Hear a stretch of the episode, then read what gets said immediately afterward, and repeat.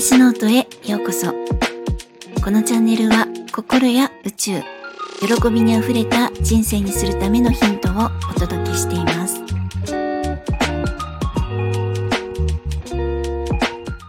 皆さん、いかがお過ごしですか？ゆみです、えー、本日のテーマは、ホリスティックに生きようです。で、ホリスティックって聞いたことがあるような、ないような、かもしれません。まあ、簡単に言うと、全体とか包括って、まあ、いう意味らしいんですけれども、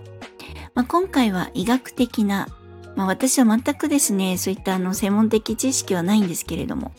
ホリスティック医学といったところの話になります。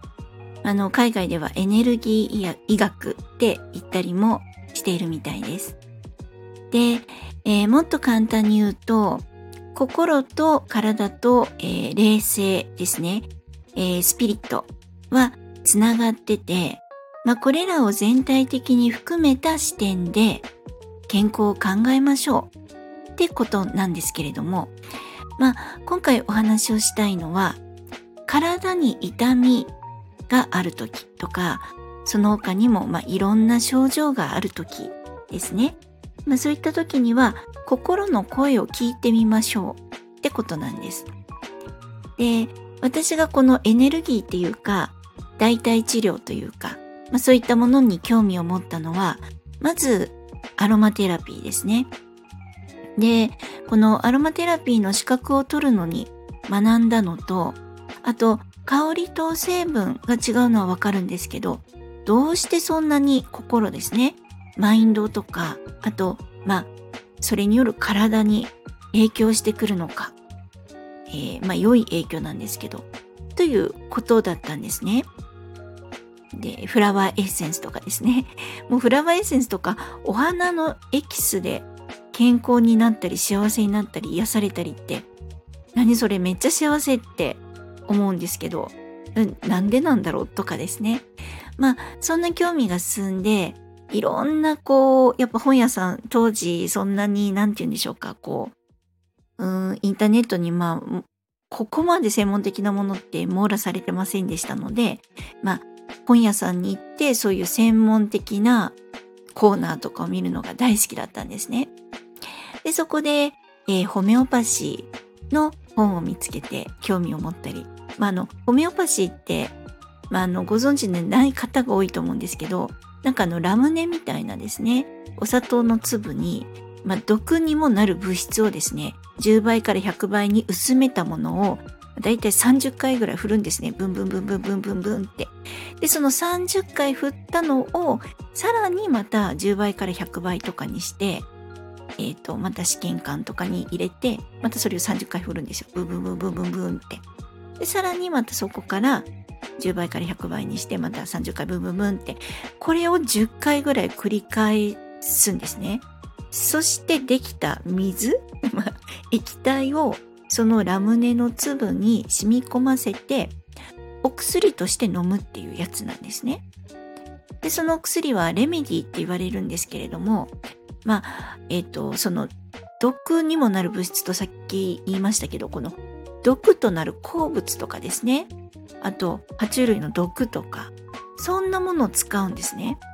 で、しかも、怒りっぽい人には、なんか怒りっぽいを意味する毒みたい。要するに、その人自身にあるものを入れるんですよ。まあ、そんだけ薄めてるので、ほとんど毒の成分なんて残ってないと思うんですけど。で、そんだけ薄めたら何も残ってないよねって思うんですけれども、エネルギーが残るんですね。で、この浸透って言ってこう振るっていうですね。振れば振るほどポテンシャルを秘めるってことなんですよ。なんか、何それって不思議な世界って本当私ワクワクしたんですね。ああ、なんか、あの、ホメオパシーで治したいとかって思って、でインターネットで調べるんですけど、ほとんど日本にそんな先生いないっていう。そして、あの、医学界からはですね、こんななんか偽物のものは医学じゃないみたいななんかいじめられてる感じだったんですけど、あでもなんか面白いなって本当思いました。で、その後、あの、心理学の学びに入りましたので、まあ、そこの先生がもともとですね、えー、チャック・スペザーノ博士の、えー、学びを得て、えー、心理学の先生になられたのでそのチャック先生のですねいろんな本とかカードとか紹介されるんですけれどもそのチャック・スペザーノ博士の心を癒すと体が癒される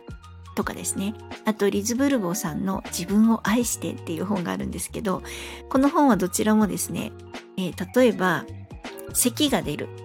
とかだと咳はこういう意味ですよ。あなたがこんなこと我慢してるからですとか。なんかそういういろんな、えーと、症状に対してそれはこれがあなたの中にありますよねとかこういうのが原因ですよとかそういうのが載ってるんです。でしかも本当に医学的なものではなくて心なんですね。で私はそれらを家庭の医学のように持っててですね私あの甲状腺の病気でえ甲状腺の亢進症の方ですねバセドウ病があるんですけれども、えー、チャックの方の本でバセドウ病を調べると自分を数に入れてないって書いてあったんですよ。これほんと心理学あるあるなんですけれども自分をちゃんと数に入れようよっていう私なんか外れてるんですよねいつもみんなの輪の中に入ってないっていうか私はいいよっていうのがあるので確かに大当たりとか思ったんですけど本当面白いなと思ったんですね。であとはあの友達に、まあ、動画というか映画を紹介されたんです。映画ボールマッテ博士っていう、まあ、トラウマとか依存症とかの、えーとまあ、博士ですね先生がいらっしゃるんですけれども、えー、放題が「トラウマの知恵」っていう映画だったんですけどまあ当時その時無料で見れたんですね。で本当にそのトラウマがですねどれだけこう病気を引き起こすかっていうものだったりとかあとは今、えーと、講演をたくさんしているのであの依存症についても見れますね。なぜ依存するのかって。で依存するのは心の痛みを和らげるためですよっていう本当にあのまあその痛みから解放されたいっていうために依存したりするんですっていうふうにおっしゃってました深いっていう私も依存があるので深いなーって思いますね。でそして他にもいろいろえサーノ博士っていうですねあのジョン・サーノ博士の、えー、ヒーリングバックペインっていうこう背中とか腰とか、まあ、肩とかですね首が痛いのはやっぱし心にいろいろまああの原因がありますよっていうのが書かれていたりとかあとアンドル・ワイル博士の本も読んだんですけど余談なんですけどこのアンドル・ワイル博士って私本とか何をやってる人なのかっていうのを知る前にですね化粧品で知ったんですね。で、あの、今は日本から撤退してしまったんですけれども、あの、以前ですね、コスメブランドでオリジンズってあったんですね。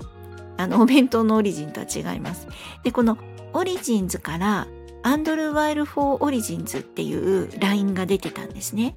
で、そのラインから昔、あの、今もこのラインはあの海外で残ってるんですけれども、昔はボディクリームが出てたんです。あのメガマッシュルームっていう今でも残ってるものなんですがそのボディクリームがですねもうめちゃくちゃテクスチャーがむちゃくちゃ柔らかくてむっちゃくちゃスベスベになるっていう本当に神コスメだったんですねもう何て言うんですかねあれにかなうボディクリームないんじゃないのっていやもうもちろん何万円とか出すと本当にボディクリームとかあると思うんですけど、まあ、大体7、8000円。まだそれでも高いですよね。本当にすっべすべになるんですよ。びっくりするぐらい。本当に。あのー、なんか撤退以前にですね、もう商品自体がなくなってしまっているんですけど、本当泣けるなって思うんですが、なんか私が愛用してるそのコスメ、化粧用品とかですね、本当に商品自体がもうなくなっちゃうんですよ。なんか新しくなったりとか。あんま売れないんですかね。なんか人生ハートブレイクが多いんですね。ということで、なんかこう話がすごいそれてしまったらそれてしまったんですが、このアンドルー・ワイル博士って、あの、人間はもともと本来持つですね、自然治癒力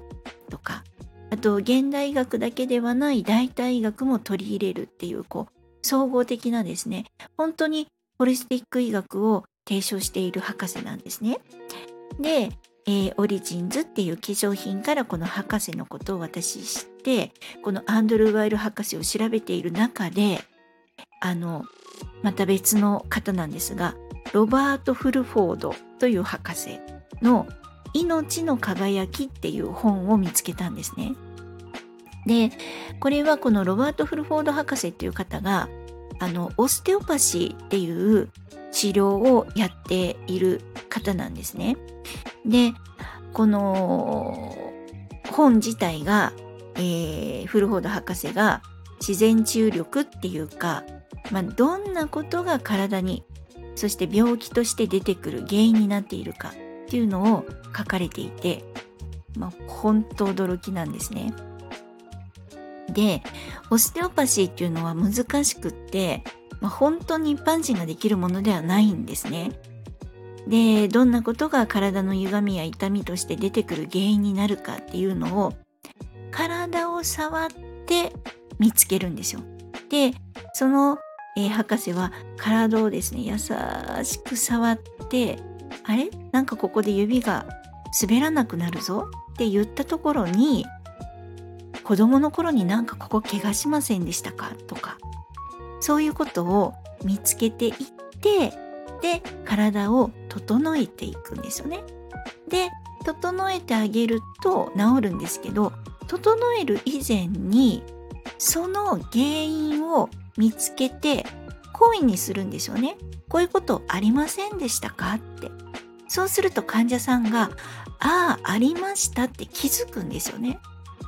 で、あの、以前の配信でも私言いましたけど、気づくだけで解消されることっていっぱいあるんですって言ったと思うんですけど、本当にそれが書かれてあるんですよ。で、あのなんかもうとにかくですね、何よりもこのフルフォード博士の命の輝きっていう本がですね、あの難しいことも書いてあるんですけれども、さらさらと読めるんです。そしてこの博士の気持ちなんでしょうかあのよくわかんないですけど本当にめちゃくちゃ優しくてですねなんか人間って心の問題を知ってそこに触れて気づいてあげるだけでもだいぶ体の不調が改善されるって。なんかそんな感じで書いてあるんですね。でトラウマですね。傷に気づく、まあ、心の痛みに気づく。そしてそれを話す。で会話の話すでもありますが放つという話すにも通じるんですね。そして体を緩めるっていうのもめっちゃくちゃ大事です。なんかあの心理学での、まあ、一番生まれて一番初めのトラウマとしてですねバーストラウマっていうのがあるんですね。これはお母さんから離れた時、まあ一番初めに人間として、人間として、あの、ポンってこう、あの、お腹の中から出てきた時、安心安全のお母さんのお腹の中、用水の中で気持ちよくしてたのに、急に押し出されて、狭い参道を通るために体はぎゅうぎゅうに圧縮されて、もう窒息とか、仮死とか、恐怖とかって、そんな死の思いして赤ちゃんって生まれてくるらしいんですね。でそこでやっと生まれた時にあの実は大きい声でバーンって呼吸をするうわーってあの本当に肺からこうバーって呼吸を出すっていうことでそのぎゅうぎゅうに圧縮された体の骨組みをリセットするらしいんですよバーンって。だから赤ちゃんの大泣き産声ってむっちゃくちゃ大事らしいんですね。でこの大泣きがあまりできなかったりとかすると体は縮こまったままでそれが後の人生にトラウマとしてまあ体の痛みとして現れたりするらしいんですね。でだから、まあ、呼吸って大人になってもめちゃくちゃ大事なんですよ。本当に。あの、大きく呼吸をして体全体を、まあ、緩ませる。リセットされる、させるって。これ、もうとっても大事だそうです。だから、いろんなところで呼吸法とか呼ばれたりするみたいなんですね。で、あの、今よく水中出産とか行ったりするみたいなんですけど、これはこのバーストラウマが少しでも軽減されるようにということで行ってるみたいなんですね。で、とにかく私たちは心と体と魂、まあ、冷静の部分ですね、はつながってて、そしていろんなことを知って、これは自分自身のことですねっていうことを知っていく。で、冷静ですね。この冷静っていうのは、あの、霊魂の霊ですね。あの、うん、そう。この冷静とは、えー、不完全な、えっ、ー、と、まあ、状態ですね。不完全な状態にあったとしても、平和と幸福を見出す能力のこと。で、そしてそれはまた自己のパーソナリティの不完全さを理解し、で、それをそのまま受容することであると。で、理解し、受容した時の心の安らぎから創造性と、えー、利他的に生きる能力が生まれてくるって書いてあったんですね。で、ああ、やっぱしなんかこう、需要って、あの、すごい大事なんだなって。で、今日はここにつながるんですね。で、私たちは本当に不思議で目に見えない力を持ってます。で、そして心の在り方、魂の在り方で、この自分自身の体を痛めることも健康にすることもできるっていうことなんですね。で、祈りっていうのが本当に誰かに届くように大好きだよ、愛してるよっていう言葉が本当に植物を元気にするようにもう見えない力で癒すっていう力を私たち誰もが持ってるっていうことなんですよね。だから使わない手はありません。で、この命の輝きっていう本は本当に優しくておすすめなので、あの、機会がありましたらぜひお手に取ってみてください。あの、図書館で借りるとかですね。買ってみるとかもいいですし、なんか、本当に、あの、私たち自分の体って自分で大切にできて自分で癒せて、こんなちっちゃいことに気づくだけで、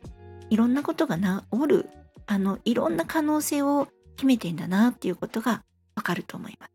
ということでですね、この手の話は私語り出すと本当に止まらないんですが、全然勉強不足なので喋ろうと思ったら本持ってきて、えっとなんだっけ？とかって言わないといけないんですけれども、あの、また素敵なのを見つけましたらお届けさせてください。えー、ということで、えー、今までの配信や今回のお話でわからないところがありましたら、ぜひコメントやレターいただけると嬉しいです。そして、いいねやフォローもしてくださるととっても嬉しいです。えー、本日も最後までお聴きくださり、本当にありがとうございました。皆様、ぜひ良いお時間をお過ごしください。ではまた。